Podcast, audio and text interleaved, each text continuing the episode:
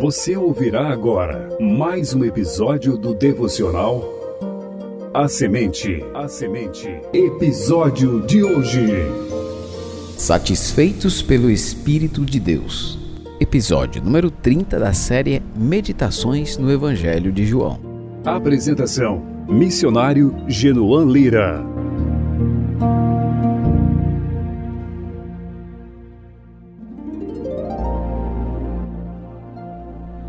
Água é vida, mas também pode ser símbolo de morte. Por essa razão, durante a estação chuvosa, as autoridades sanitárias se empenham em campanhas para que a população tenha cuidado com a água parada, que nessa condição torna-se o ambiente ideal para a proliferação de agentes infecciosos que causam perigosas doenças. Na festa dos tabernáculos, conforme lemos no Evangelho de Mateus, capítulo 7, Jesus falou que rios de água viva iriam fluir do interior dos que crescem nele. Jesus estava usando linguagem figurada, cujo significado se encontra em João 7,39, onde está escrito: Isto ele disse com respeito ao Espírito que haviam de receber os que nele crescem pois o Espírito até aquele momento não fora dado, porque Jesus não havia sido ainda glorificado. Em primeiro lugar, é importante dizer que o Espírito ao qual Jesus se refere é o Espírito Santo, que juntamente com Deus o Pai e Deus o Filho compõem a Trindade divina. Já em Gênesis 1:2, o segundo versículo das Escrituras, lemos acerca do Espírito de Deus. Sua presença será claramente percebida em eventos chaves ao longo da revelação bíblica. De fato, nos escritos apostólicos, aprendemos que a própria existência das Escrituras é resultado do ministério do Espírito Santo. Em João 7,38, Jesus compara a ação do Espírito na vida dos seus discípulos com um rio de água viva. Nesse versículo, o Senhor diz que a referência ao Espírito como um rio de água viva tem base nas Escrituras.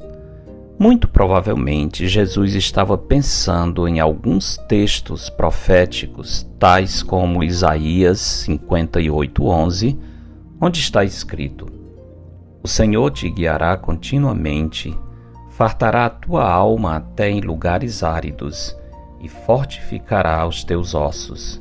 Serás como um jardim regado e como um manancial cujas águas jamais faltam. Para os judeus que viviam em uma região desértica, um rio de águas perenes significava a própria vida. Desse modo, é fácil perceber que Jesus estava afirmando que a graça da vida eterna é resultado da presença e ação do Espírito Santo na vida de uma pessoa. É por isso que Jesus, ao falar com Nicodemos, disse que o novo nascimento é sinônimo de nascer da água e do Espírito. Olhando por esse ângulo, entenderemos melhor o diálogo de Jesus com a mulher samaritana quando o Senhor declarou: Quem beber desta água tornará a ter sede. Aquele, porém, que beber da água que eu lhe der, nunca mais terá sede. Pelo contrário, a água que eu lhe der será nele uma fonte a jorrar para a vida eterna. João 4, 13 a 14. A sede espiritual, assim como a sede física, é uma realidade que nos força a correr em busca da saciedade. Sabendo disso, o mundo que segue sob o domínio do príncipe das trevas surge diante de nós com diferentes promessas de satisfação e plenitude. As propostas podem ser atraentes e agradáveis aos olhos, entretanto, não serão suficientes para saciar nossa alma eternamente. A água que o mundo oferece pode trazer satisfação instantânea. Porém, uma vez que vem contaminada com o vírus mortal do pecado, a longo prazo resultará em morte eterna. O mundo nos oferece água contaminada. Jesus nos oferece seu Espírito, uma fonte de água viva que jorra para a eternidade.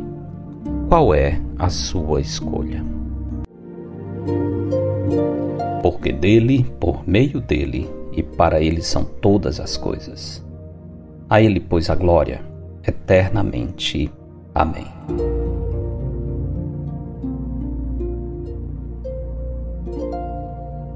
Eu sou o pastor Genuan Lira, missionário da Igreja Bíblica Batista do Planalto, em Fortaleza, servindo com a missão Maranata. Você ouviu mais um episódio do devocional A Semente.